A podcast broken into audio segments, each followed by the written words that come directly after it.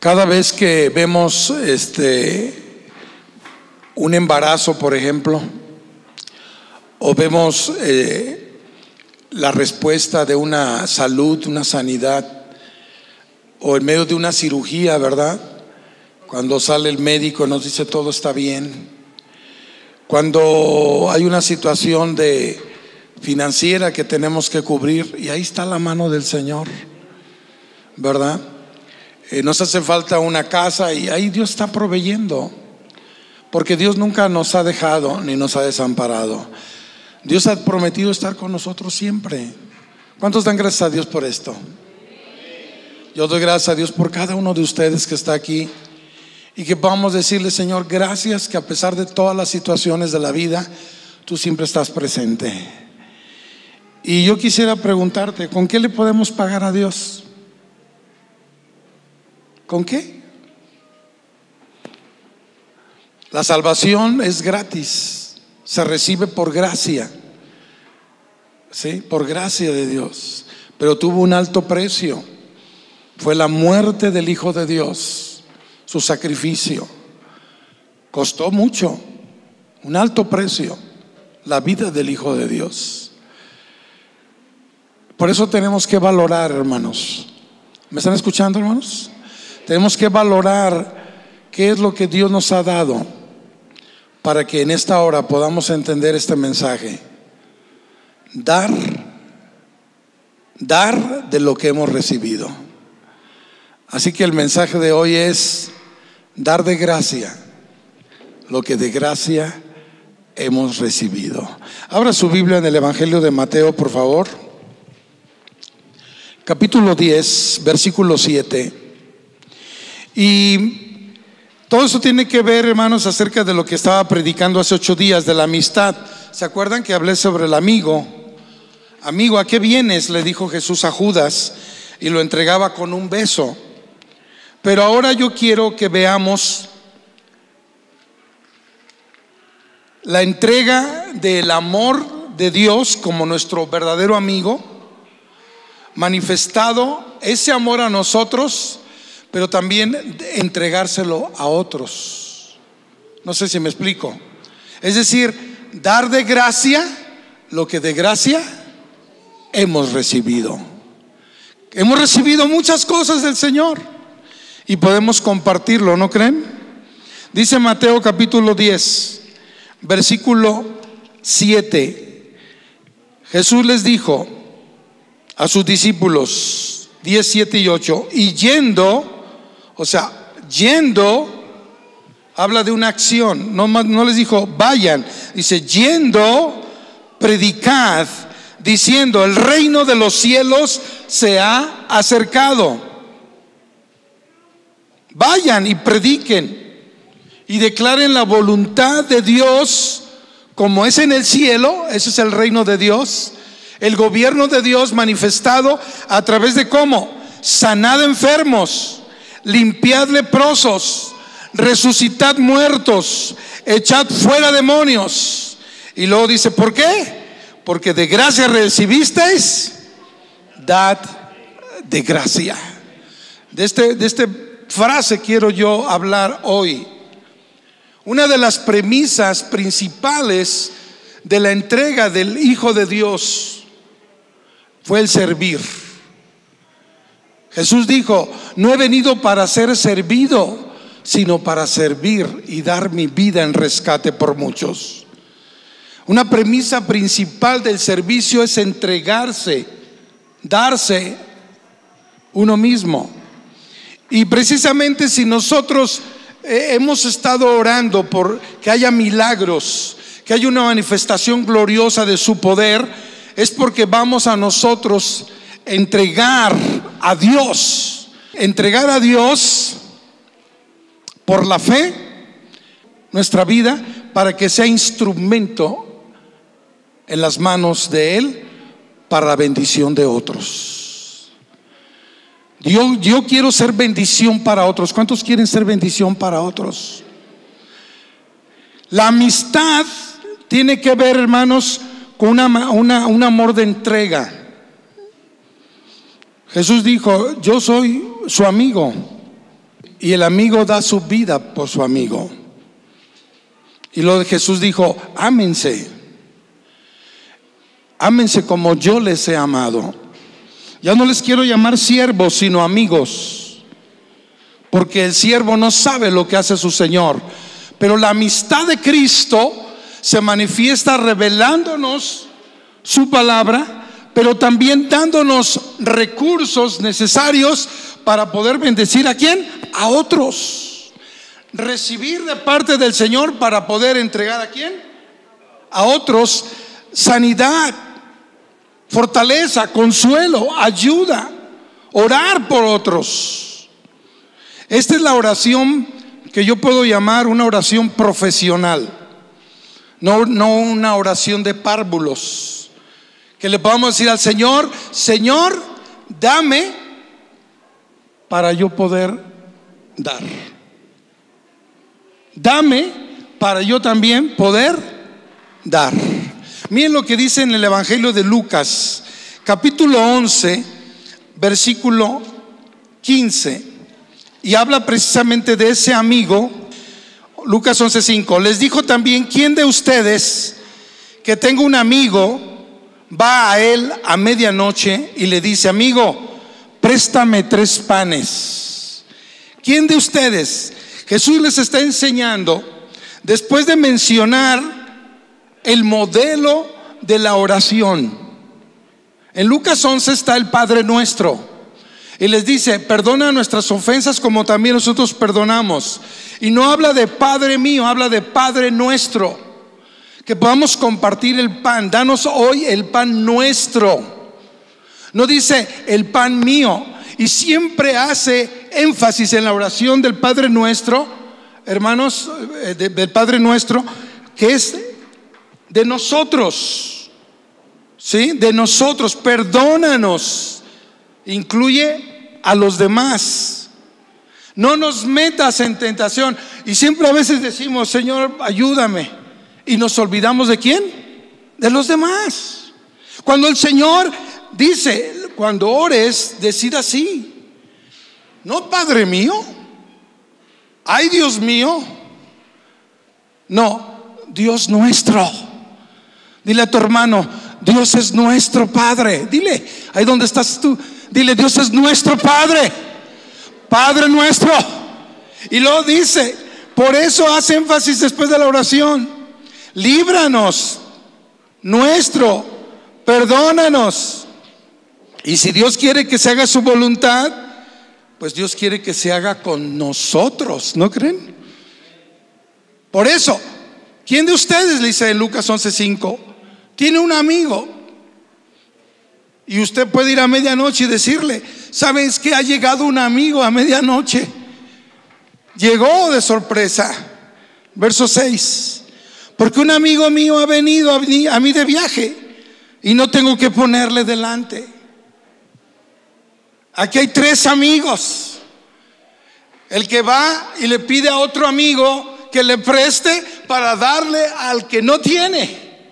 Aquí hay un triángulo, así como le dijo Dios a Elías. No te preocupes, yo tengo una viuda que no tiene dinero, pero yo quiero bendecirla a ella.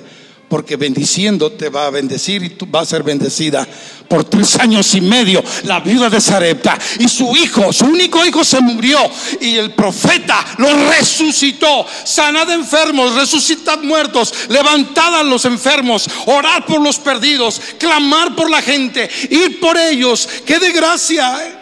La salvación no la recibiste por gracia, hermano. Por su gracia.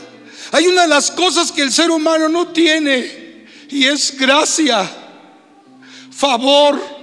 Siempre queremos algo a cambio porque somos egoístas, pero Dios dice dar de gracia lo que de gracia habéis recibido.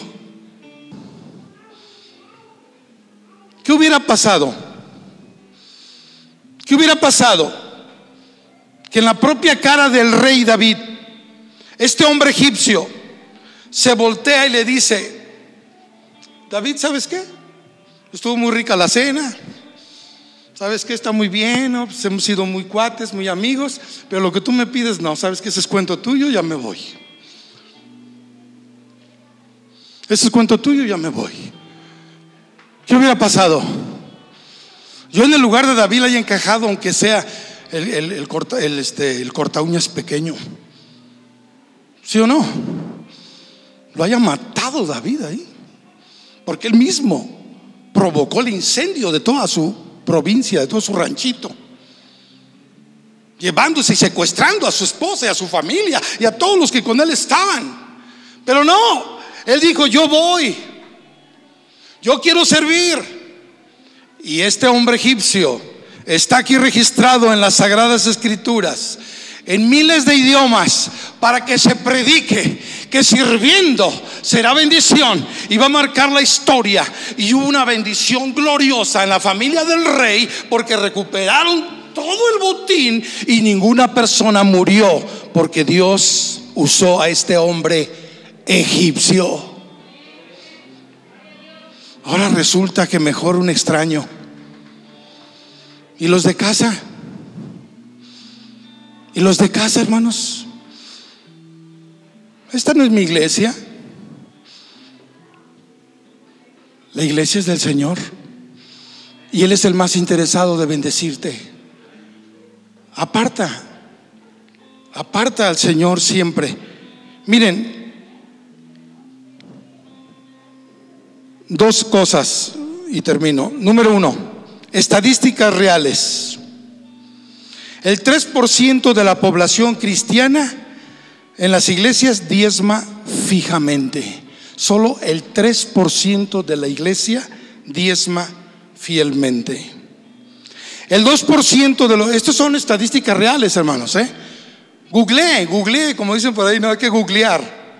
Ahí está en Google, ahí dice, el 2% de los cristianos de la iglesia asisten a orar. Porque no quieren dar, no quieren interceder, no quieren apoyar por otro. Y el 6% de la iglesia evangeliza. Tristemente son estadísticas reales y muy pobres. ¿Saben por qué? Porque se nos ha enseñado que venimos a recibir y no a dar. Bendiciendo te bendeciré, hermano. Lucas 6:38 Jesús dijo, dad y se os dará. Medida buena, remecida, rebosante y apretada te darán en tu regazo, porque la misma medida con que das, vas a volver a recibir. Es una promesa. Lucas 6:38. Y segundo punto, ¿cuántos de aquí se convirtieron en un programa de radio.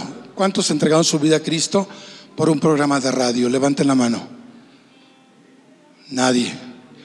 ¿Cuántos de aquí se convirtieron por un programa de televisión evangelístico? Por un programa de televisión. Por un programa de televisión.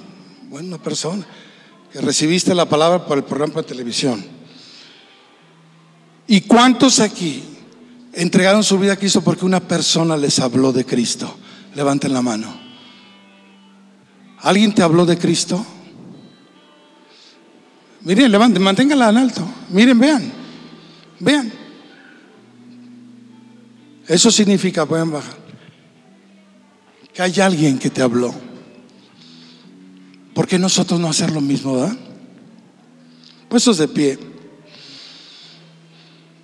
Dios ha hecho cosas grandes en tu vida, hermano. ¿Hay alguien aquí que ha sido tocado por Dios gracias a esa persona. Yo necesito dar de lo mucho que el Señor me ha dado. Decía un proverbio salomónico que a veces somos como la sanguijuela. Dame, dame, dame, dame. Y alguien dijo sangrijuela, chupa sangre, ¿no? Pero es tiempo de dar, hermanos. Esta iglesia va a ser bendecida por la primer, premisa de servicio. Pero necesitamos saber esto, que yo me quiero entregar al Señor, a darle a Dios lo que Él me pida, a darle a Dios lo que el Señor me pida. Y que su Espíritu Santo venga con sobre nosotros para darnos los recursos maravillosos del Espíritu Santo para ser de bendición.